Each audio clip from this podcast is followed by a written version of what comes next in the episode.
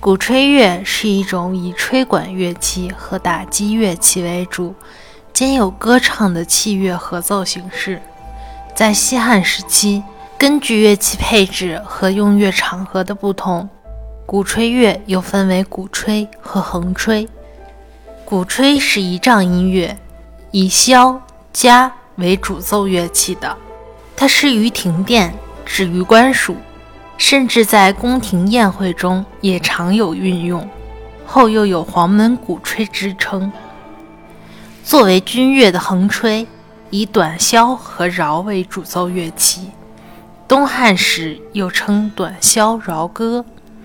鼓吹乐有一部分用于表现汉代人民现实生活内容的歌词，有的诉说战争给人民带来的灾难和痛苦。